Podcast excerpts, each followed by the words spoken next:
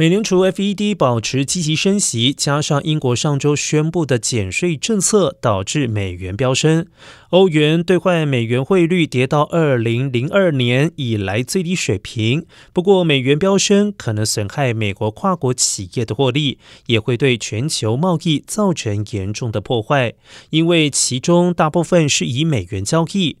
摩根士坦利首席美国股票策略师威尔森表示，这种美元强势在历史上曾经导致某种金融或经济危机。